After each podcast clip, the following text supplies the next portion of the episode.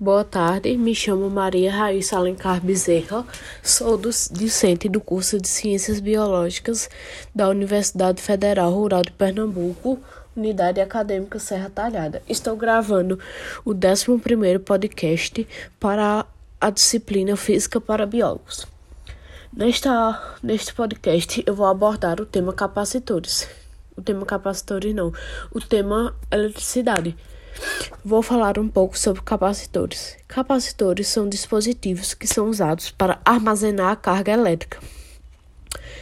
O, o, capacitor mais simples é formado por duas placas paralelas que são carregadas com cargas positivas e negativas, chamadas Q e Q Para saber a densidade superficial, é medido pela fórmula ômega é igual a Q, que é a carga, dividido pela área, por A, que é a área.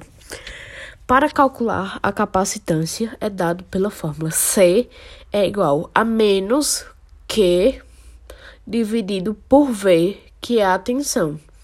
E no sistema internacional é dado é, por Faraday. A corrente elétrica é um fluxo de cargas elétricas que é dado pela fórmula I, que é a intensidade média, que é igual à diferença da carga dividido pelo intervalo de tempo. Resistência elétrica é dado pela fórmula R, que é a resistência, igual a menos delta V, diferença de potencial, dividido por I, que é a intensidade. A, a densidade da corrente elétrica é dada pela fórmula do, de lei de Ohm, que é dado pela fórmula J é igual a I, que é a corrente elétrica, dividido por A, que é a área, e no SI ele é dado em